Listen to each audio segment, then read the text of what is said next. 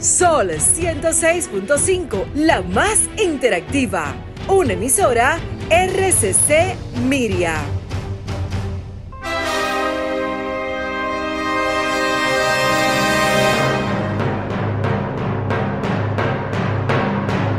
Presentamos Al Tanto. Al Tanto. Programa de entrevistas, reportajes y el principal tema noticioso del día, analizado a profundidad. Al Tanto es una producción del periodista Fausto Bueno Bueno. La victoria de la razón no es más que la victoria de los que razonan. Quien calla ante la injusticia es tan injusto como quien la comete.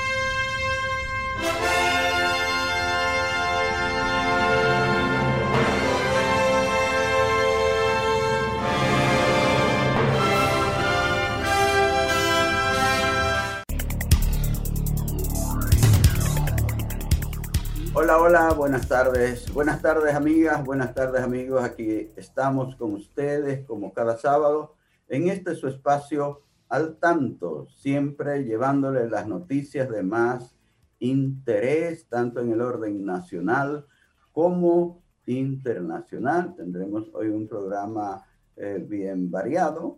Presentamos a Franklin Tiburcio ahí en la coordinación técnica, a Christopher Rodríguez Bueno eh, asesorándonos para el Facebook Live, para, eh, bueno, hoy eh, el amigo Genaro Ortiz no estará desde la Romana porque anda por allá, por, por visitando al tío Samuel, anda por los Estados Unidos.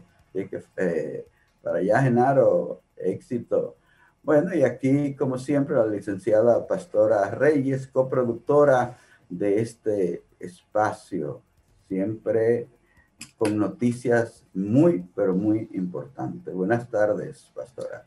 Buenas tardes, Fausto, y muy buenas tardes a todos ustedes, nuestros amigos que siempre nos acompañan cada sábado en este espacio al tanto. Hoy tenemos, Fausto, una celebración muy especial. Es el Día del Agricultor en nuestro país. Esta fue instituido desde el 1946 mediante el decreto 3523. Se instituyó el 15 de mayo el Día del Agricultor y que tiene como patrón a San Isidro Labrador. Oh, Hoy muchos actos se han celebrado con motivo de este día. Eh, muchos estímulos a nuestros agricultores. Nosotros desde aquí también reconocemos el esfuerzo que hacen los agricultores de nuestro país, actualmente algunos con muchas dificultades, pero ahí vamos, han tenido facilidades también, Fausto, en este gobierno para trabajar, ciertas facilidades. Muy bien, muy bien. Eh, vamos entonces a presentarles algunos de los titulares que hoy vamos a comentar. Tenemos que Salud Pública eh, reporta 994 nuevos casos del COVID y cuatro fallecimientos, pastora. Así es.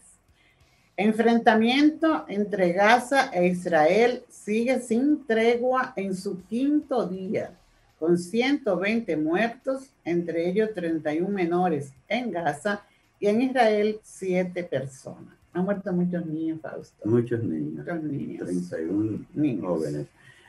En el Día del Agricultor, el presidente Abinader dice que la alimentación del pueblo dominicano está garantizado porque el país está sembrado. Los accidentes de tránsito son la octava causa de muerte en el mundo y para los jóvenes la primera causa. Muere en un accidente de tránsito en Villa Altagracia el veterano corresponsal eh, periodístico Domingo de Jesús. Los industriales aumentan el 14% a los productos de la canasta familiar y van 8 aumentos en lo cual de este año. Muy bien, vamos a una pausa y volvemos en breve. Al tanto, con más de cuatro décadas en la Radio Nacional. Escúchelo cada sábado de 3 a 4 de la tarde a través de Sol 106.5, la más interactiva. Al tanto es una producción del periodista y profesor Fausto Bueno Bueno y de la licenciada Pastora Reyes.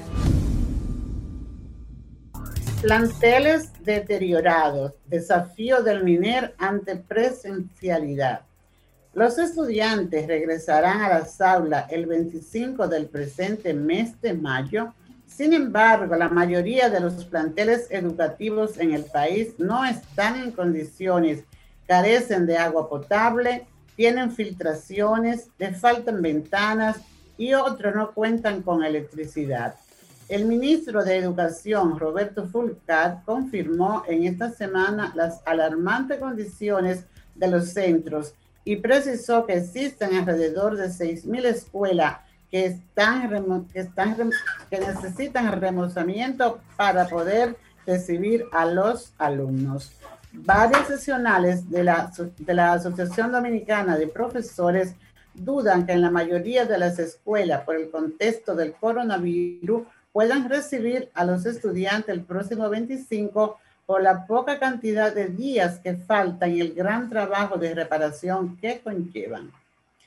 El Papa Francisco dice que el abuso a menores es una especie de asesinato psicológico. El Papa Francisco criticó hoy los abusos infantiles y dijo que son una especie de asesinato psicológico y en muchos casos una cancelación de la infancia. Calificó como una llaga el fenómeno de la pederastría que pidió dejar de encubrir. Destacó que la protección a los niños contra la explotación sexual es un deber de todos los estados llamado a identificar tanto a los traficantes como a los abusadores e indicó como necesaria la denuncia y la prevención implementada en los distintos ámbitos de la sociedad escolar, deportiva, recreativa y comunidades culturales, religiosas y personas solteras. El presidente Abinader insiste a funcionarios sobre ética. El presidente de la República, Luis Abinader, reunió a la mayoría de su gabinete los directores de las oficinas recaudadoras, los superintendentes, el sector económico y el gobernador del Banco Central. Fue una evaluación de los primeros nueve meses del régimen. Allí se estudiaron las metas alcanzadas, las que no se han logrado y lo que debe hacerse de aquí al 16 de agosto cuando se cumpla un año de ejercicio. La reunión no solamente fue para que los funcionarios se vieran la cara, sino para que se recordara el énfasis que se ha puesto en la transparencia, la ética y que no hay vaca sagrada cuando se cometan errores respecto a las normas de compras y contrataciones, enfatizó el presidente Luis Abinader. Continuamos, Fausto, con el desarrollo de este programa al. Muy importante ese aspecto de instar a que se actúe con ética, porque precisamente eso es lo que ha faltado en este país por parte de los funcionarios públicos que han olvidado eso, una gran parte de ellos, y por eso hoy hay ya varias personas que están teniendo que verse la cara con los tribunales y eh, al parecer va a continuar ese, ese desfile de, de ex funcionarios a tener que hablar de qué hicieron con los dineros de la, de la gente, porque el dinero, ese es el dinero del pueblo y que administran. También, Fausto, Entonces, recientemente eh, hemos visto, ¿verdad?, en el área de la autoridad portuaria, sí este, que no las cosas no se están haciendo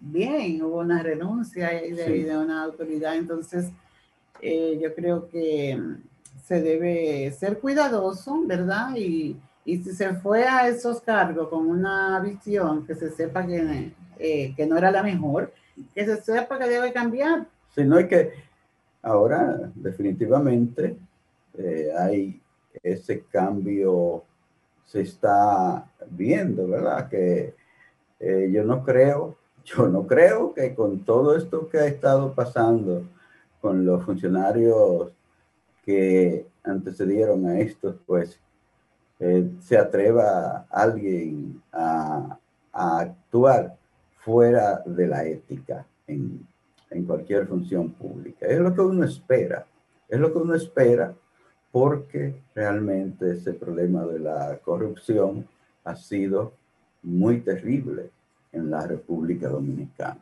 Entonces, eh, ojalá que oigan eh, este mensaje del presidente de la República, los diferentes funcionarios, para que actúen apegados a la, a la ética. Y también la, encargada de esa área del Estado, eh, doña Milagros Ortiz, insiste cada día y cada día. Ella se lo recuerda. Ella se lo recuerda siempre. Entonces, yo creo que es importante que se escuchen esas orientaciones por el bien de la propia persona, el propio funcionario, mm. porque así como se pasa la historia en una hoja negra, diríamos, ¿verdad?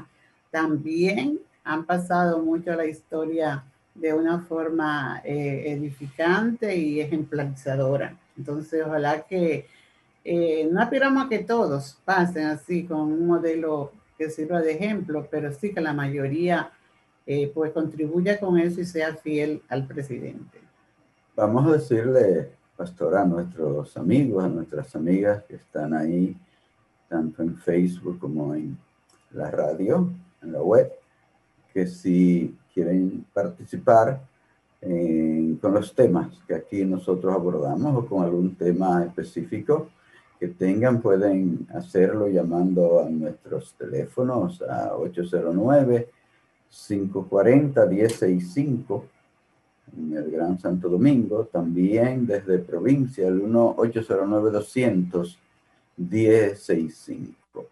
Eh, son nuestras líneas directas y ustedes eh, están en libertad de eh, marcarlo y de participar.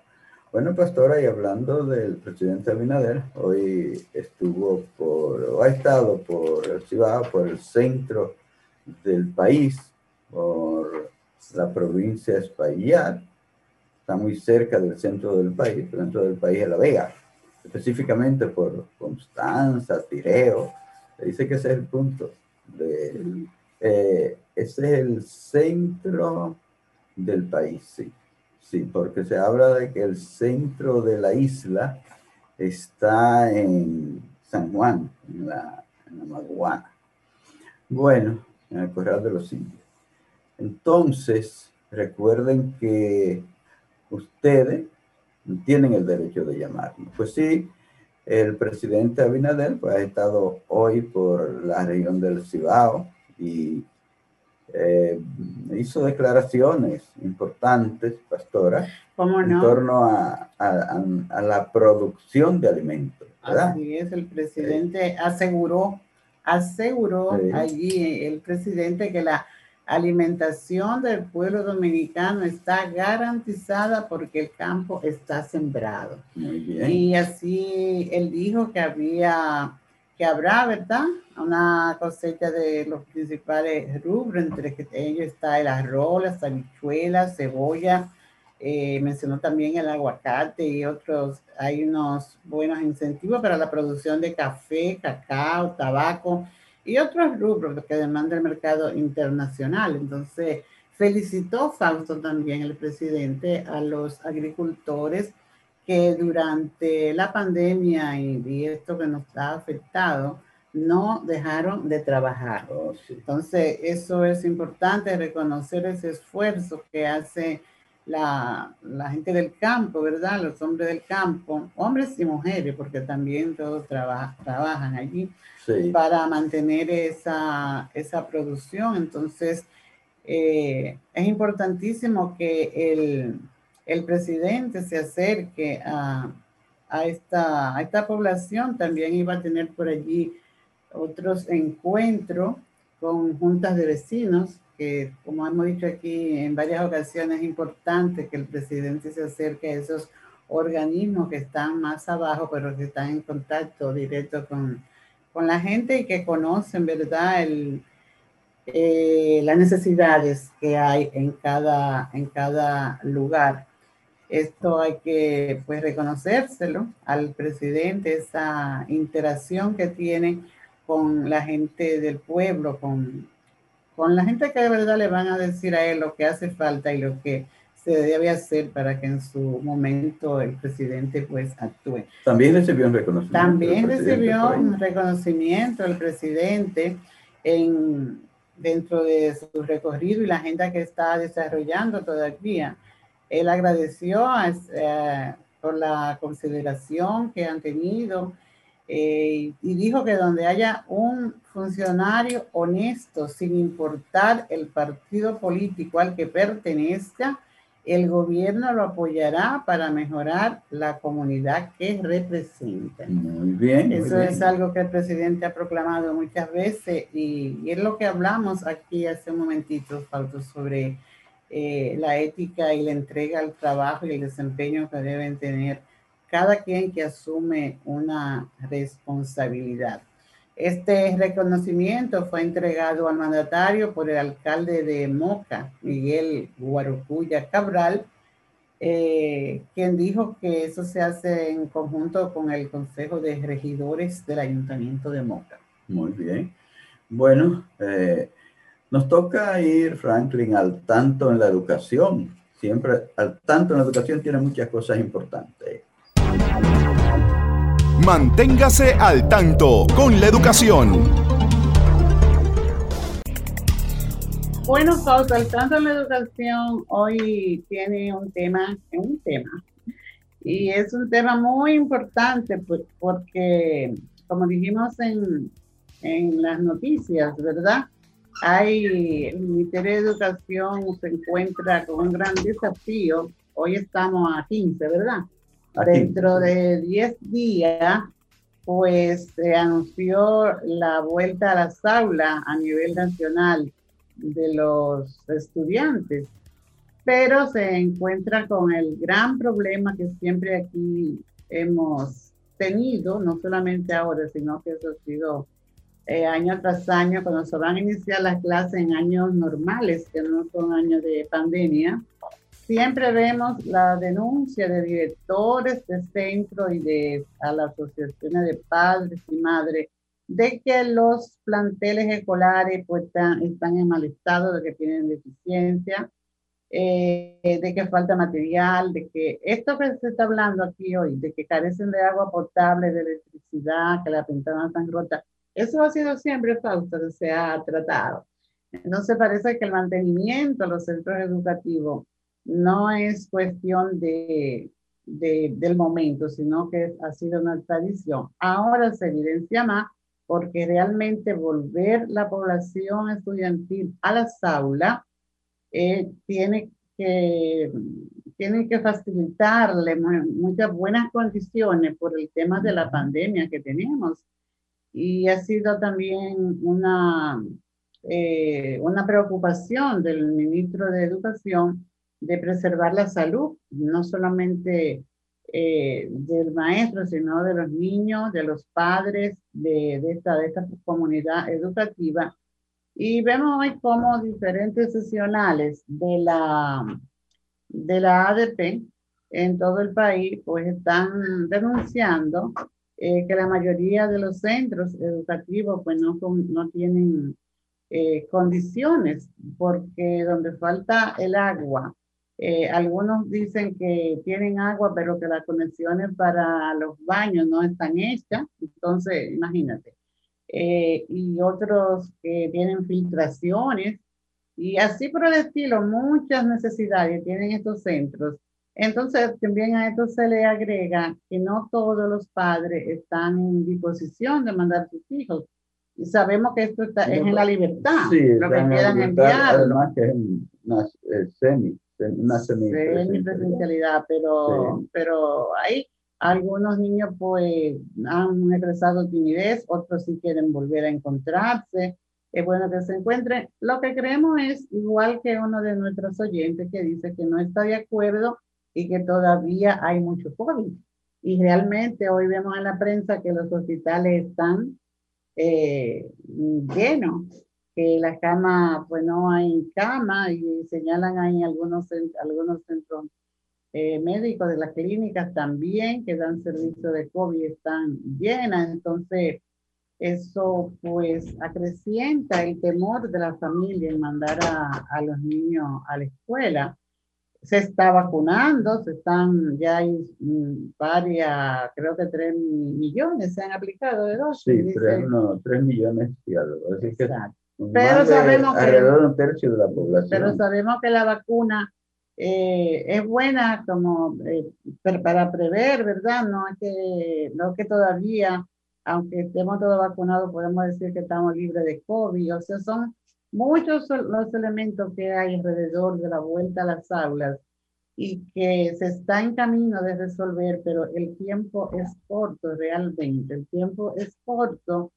Y bueno, ojalá que esas 6.000 escuelas que dice el señor ministro Roberto Fulcar, que necesitan remozamiento, pues puedan 6.000, dice, dice en una rueda de prensa, él dijo que hay alrededor de 6.000 escuelas que necesitan remozamiento para poder recibir a los alumnos. Bueno, eh, tienen 10 días para eso. Bueno, tienen que tener un... Tienen 10 días para eso. Primero disponer de muchos recursos, disponer recursos económicos, recursos humanos. Eh, hay pueblos que están muy atrasados con eso, porque veo el caso de de un municipio importante como es Constanza, que se habla de que de 53 escuelas que eh, deben trabajar, 33 están en condiciones precarias, que no se puede trabajar. Entonces, así no se puede, así no se puede. Ojalá que en estos 10 días le pongan atención a, a pueblos como Constanza, ¿verdad? Sí. Es verdad que no. Y ha habido muchas denuncias. Yo he visto directores de centro que han, que han hablado y que han mostrado, no solamente que lo han dicho, sino que han mostrado en las condiciones que están los centros para recibir a, a, sus, a los estudiantes en este, en este corto tiempo. Y también hay otro elemento que muchas personas pues ya, ya llaman a la reflexión y es que tan poco tiempo para terminar el año escolar eh, y en las condiciones que están las escuelas, hubiera sido preferible, preferible que se dedicara más tiempo al, a este remozamiento de que habla el mismo señor ministro y no llevar a los estudiantes a la escuela, porque eh, de verdad que algo se logra, sí, algo se logra, no todo es negativo. Se, lo, se van a lograr algunas cosas, la socialización, la interacción de los estudiantes. como especie de un ensayo para ya el próximo año escolar, pero, pero sabemos también que hay que cuidar mucho de los niños porque los niños son los que pueden llevarle luego a sus padres, a sus abuelos, eh, el COVID y sabemos que hay un, un peligro ahora con el COVID que está volviendo a, a intensificarse en algunos lugares. Sí, y, se habla, por ejemplo, todo como el tema del contagio con los niños, de que están abiertos la discoteca, de que el tema del turismo, que por qué las escuelas no pueden estar abiertas también. Sí. Pero es que hay que analizarlo bien, de verdad que sí, porque como te digo, son muchos los elementos que se deben tomar en cuenta para esta apertura así semipresencial como es para nuestros niños y niñas. Bueno, está bien. Eh, terminamos aquí con el tanto en la educación y vamos a una pausa para volver entonces con otros temas que tenemos en agenda. Adelante, Francis. Al tanto, con más de cuatro décadas en la Radio Nacional. Escúchelo cada sábado de 3 a 4 de la tarde a través de Sol 106.5, la más interactiva.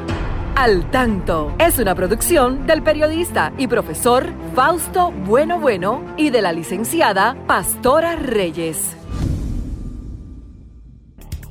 Muy bien, muy bien, mis amigas, mis amigos, seguimos aquí en este espacio al tanto con ustedes y saludamos a todos los amigos, a todas las amigas que nos siguen ahí en la radio, en, las ondas a los que están en la web, a los amigos, a las amigas de Facebook Live que siempre están ahí siguiéndonos cada sábado.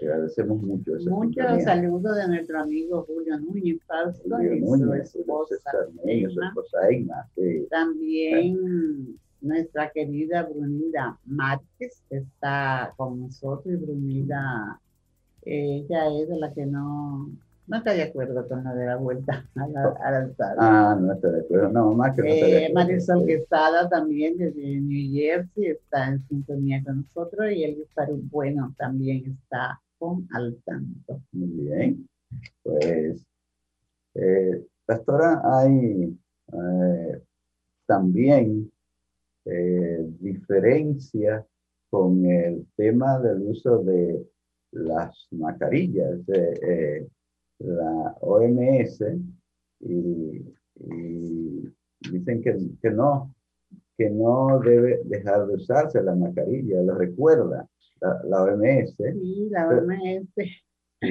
habla del tema, tú sabes que en Estados Unidos se está liberando, ¿verdad? Bueno, en Estados Unidos eh, dieron la información, la CDC, eh, eh, dio autorización para que las personas que estén ya vacunadas, que tengan más de 15 días, que hayan sido vacunadas, pues dejen de usar la mascarilla cuando estén en, en, en Ah, en lugares, abiertos, pero también pueden usarlo en, lugares cerrados si no hay eh, eh, mucha, una gran aglomeración de personas y se puede mm, tener la, el distanciamiento.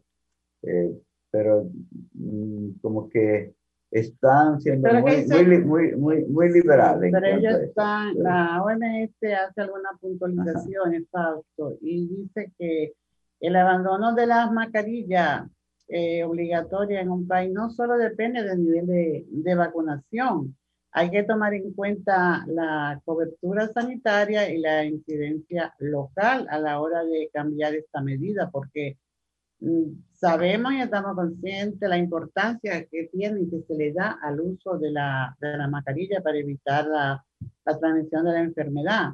Entonces, eh, no se opone en sí, la OMS diría yo de una manera radical, pero hace ese llamado de que se tomen en cuenta esto, esos dos elementos, además de la, de la vacunación. Y sabemos nosotros aquí, hemos tenido aquí en nuestro país, ejemplo de alguna persona que han tenido la primera dosis y se ha visto infectada y que han tenido las dos dosis también y, y le ha dado, claro, en menor escala.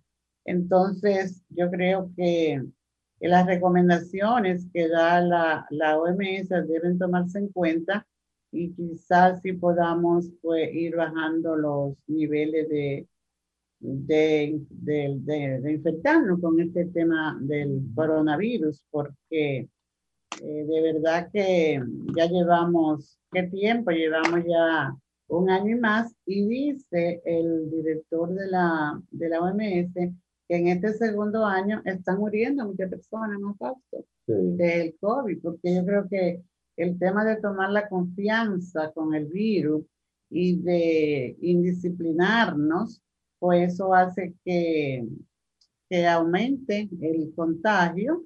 Y claro, hemos visto que fíjate, el presidente volvió y, y sigue el toque de queda falso. Entonces no es por pura casualidad que se toman esas medidas. Eh, se debe de, siempre de escuchar y poner en práctica el consejo de la gente que son responsables de, de que baje esta pandemia, de que termine, de que la población se vea libre de contagio.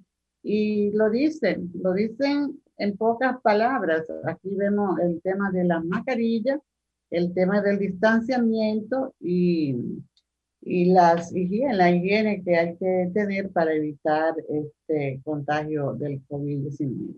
Así es. Hay que ser prudente. hay que ser muy prudente porque sea, en algunos lugares ha aumentado la cantidad de personas contagiadas. Entonces, debe ser una responsabilidad de todos eh, el evitar que esto se siga eh, proyectando más, porque cada día uno ve que se mueren personas, que las clínicas, los hospitales están con sus eh, habitaciones llenas.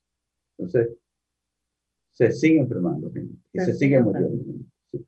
Los accidentes de tránsito preocupan, preocupan en el mundo. Uh, hay mucha preocupación, yo que hay eh, como se cita los accidentes de tránsito como la, una de las principales causas de muerte en el mundo, la octava causa de muerte en el mundo son los accidentes, los accidentes de, de tránsito. Y que para los jóvenes es la principal causa de muerte, los accidentes de tránsito para los jóvenes.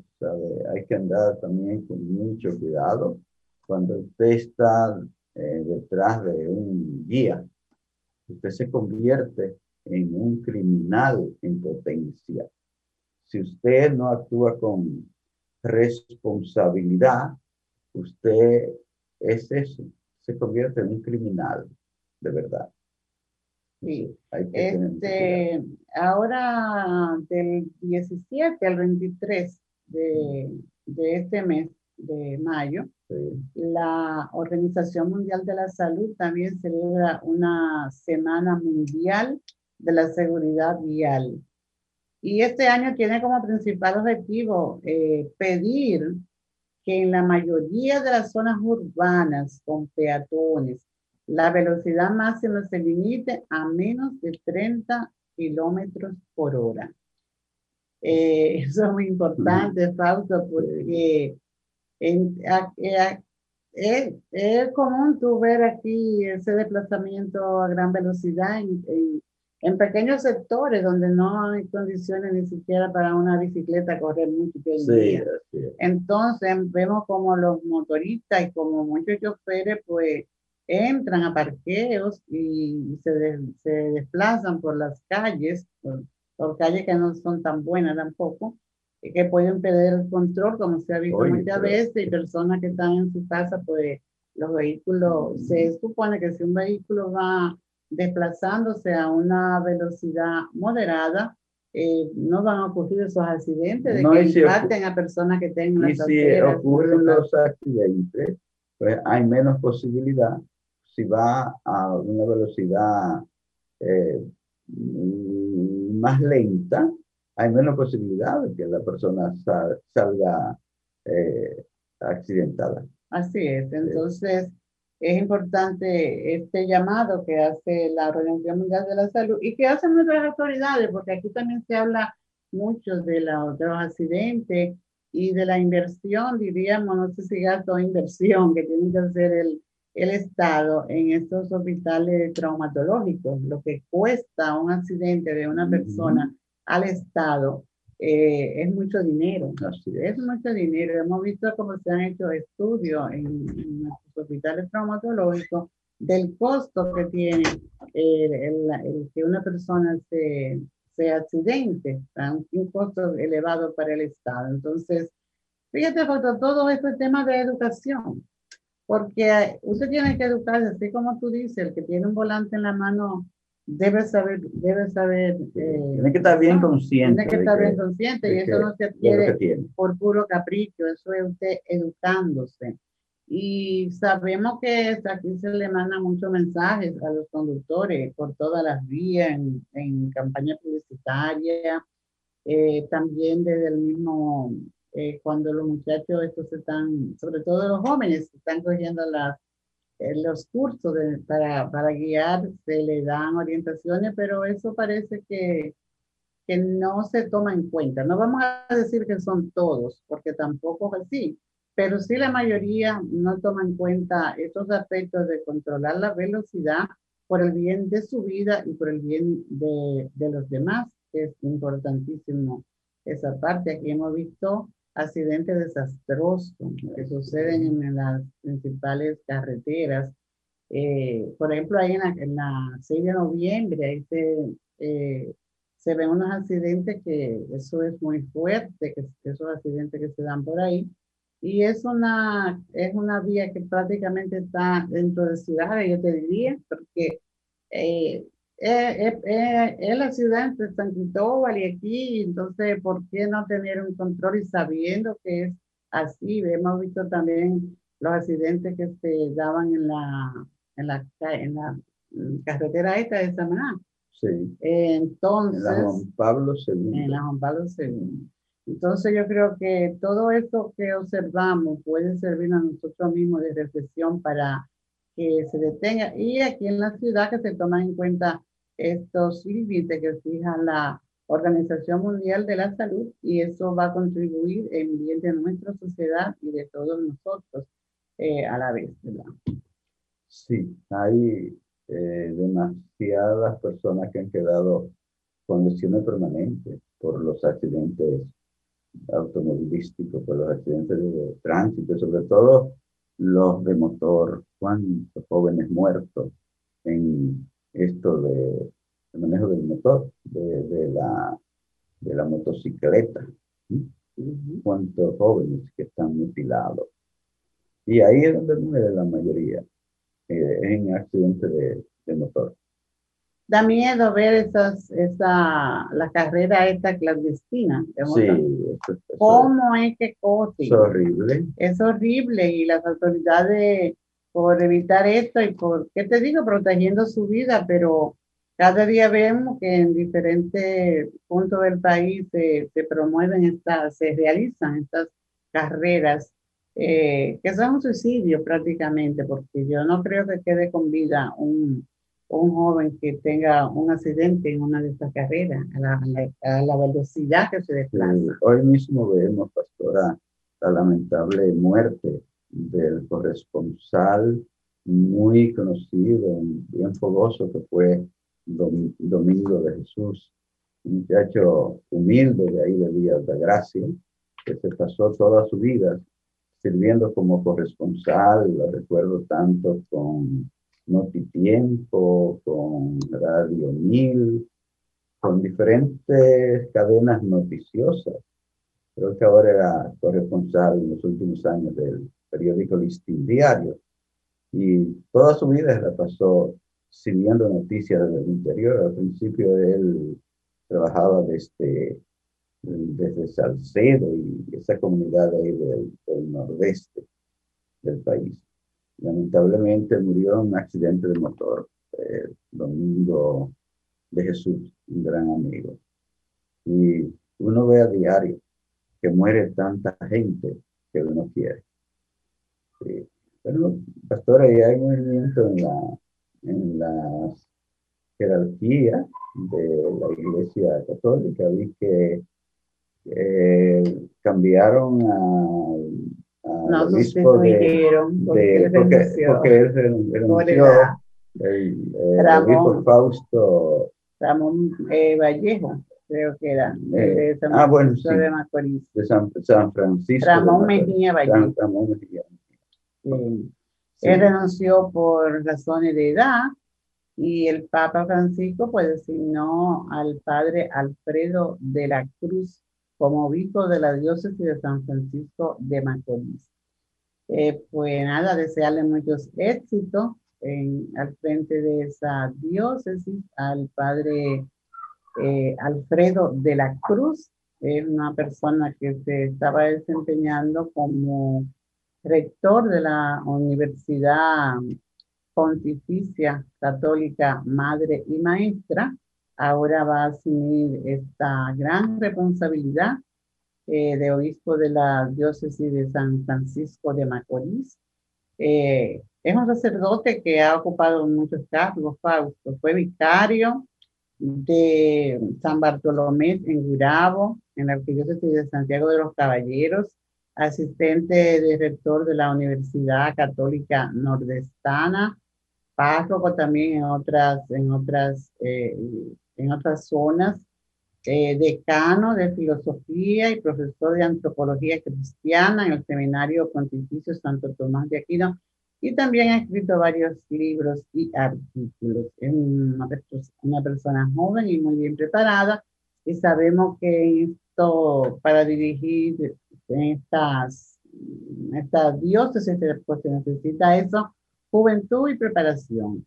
Y también agradecer al eh, reconocer eh, todo el aporte que hizo este monseñor que termina ahora como monseñor como encargado de la diócesis, Ramón Mejía Vallejo, porque este también fue un sacerdote muy trabajador, Y muchos aportes que, que dio y, y cómo ese lenguaje llano que, que siempre usa él para transmitir su mensaje, pues llegaba mucho, ¿verdad? Todo, a toda la gente que le escuchaba. Me gustaba mucho escuchar, me gusta mucho escuchar sus entrevistas y sus orientaciones que hacía este Monseñor Ramón Mejía Valle. Pero tú sabes, ya cumplió sus 75 años, a esa edad los obispos, sacerdotes tienen que tomar ya un descanso y darle entrada a, a otros eh, pero son más jóvenes. Algunos se quedan porque cumplió unos añitos más sí, nuestro cardenal. Sí, pero eso lo decide el, la, el Papa, la alta jerarquía de la, de la iglesia. Sí. Entonces, pastora, los industriales se denuncia que han aumentado un 14% a los productos de la, de la canasta básica y eso es algo preocupante. Así que, que han habido ocho aumentos en que va de año. Entonces, por eso, señores, pero están, están muy, muy mal eso.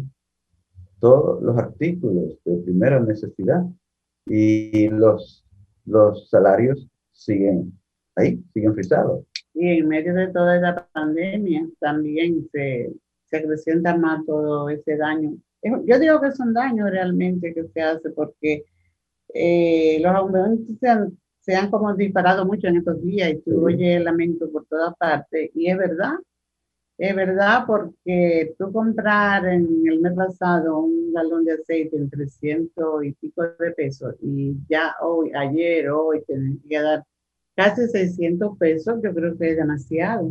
Entonces, algún paro debe tener esto, algún, alguna autoridad a ver que, que se intervenga, a ver qué lo que qué sucede, por, qué en tan poco tiempo tantos aumentos. No se, no se coincide esa parte. Entonces, hay necesidades fuertes en nuestra población, hay, hay, hay, hay un gasto elevado en la familia, que no todos disponen de todo ese recurso para eh, adquirir la canasta familiar el precio que tiene actualmente.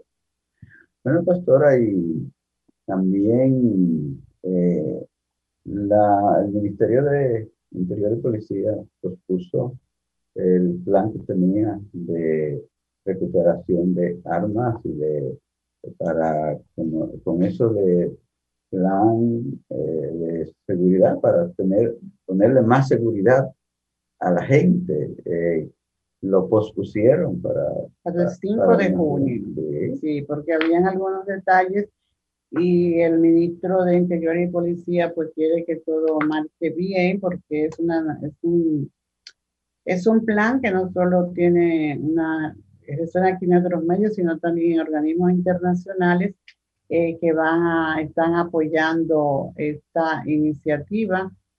Y dice el ministro que próximamente se, se lanzará una, por los medios una campaña publicitaria de sensibilización y de información sobre todos los aspectos del plan de desarme por la paz, que así se llama, a fin de que la población siga haciendo conciencia sobre la necesidad de sacar las armas ilegales de la calle de República Dominicana.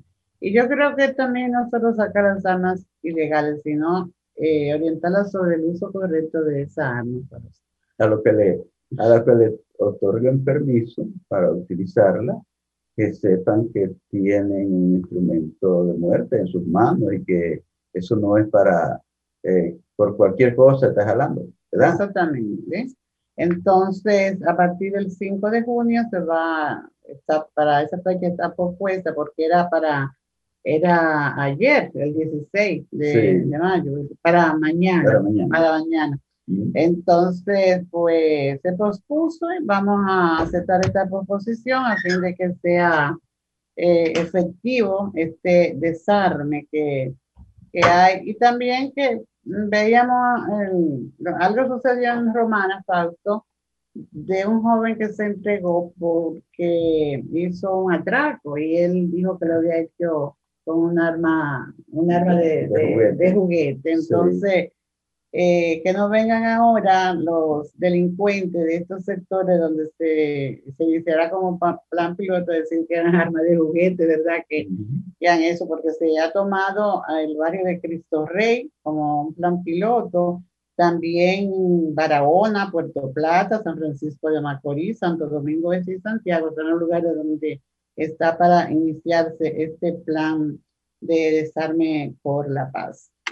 Y antes de terminar, Fausto, nosotros, yo creo que vale también hablar de esta temporada, que no es de atraco, pero sí de, se convulsiona con el tema de la temporada ciclónica. Así. Ah, ya los organismos de seguridad pues están, han estado haciendo preparativos para que cuando, cuando nos llegue esta temporada pues aparezcan estos que no son amigos, pero que ahí están eh, los huracanes, pues estemos prevenidos, aunque dice el, el señor del COE, que aunque se tengan las orientaciones, pero que cada uno de estos, de estos fenómenos naturales pues tienen sus propias características. Entonces, eh, es una, una, orientación de prevención consciente de que lo que va a suceder no tiene un patrón así a seguir, pero sí hay unas normas de, la prevención de, esta, de estos desastres que se deben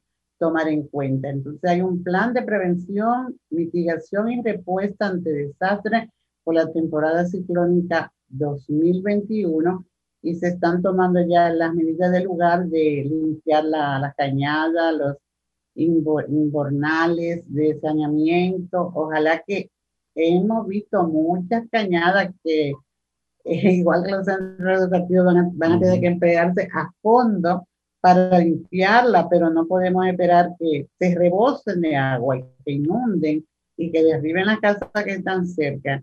Es importante que se tomen esas medidas eh, con anticipación. El, el, el, representante de la Oficina de Meteorología decía que se esperan unos ocho huracanes cuando lo normal son seis huracanes y doce tormentas, pero ahora se, están, se dice que son ocho, ¿verdad?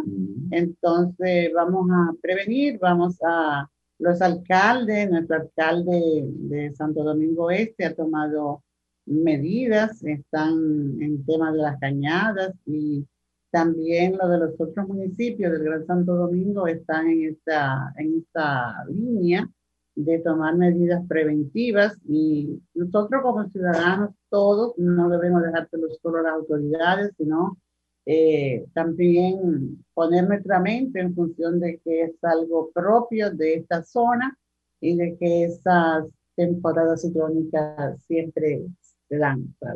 Y ya para terminar, nosotros esperamos que los que están allá batallando en el Medio Oriente, Israel y Gaza, los palestinos, una parte de los palestinos, y pues que reflexionen y que paren esa matanza, porque ya eh, están tirándose con todos los hierros esa gente. Y hay, tan, me da tanta pena ver a niños muertos con una bomba, con un misil de eso.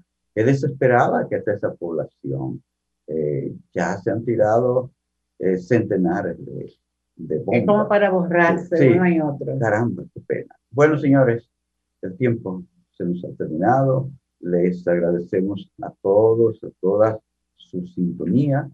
Esperamos que, como siempre, ustedes el próximo sábado estén con nosotros y que puedan también participar eh, activamente en nuestro programa. Muchísimas gracias y que tengan muy buen fin de semana.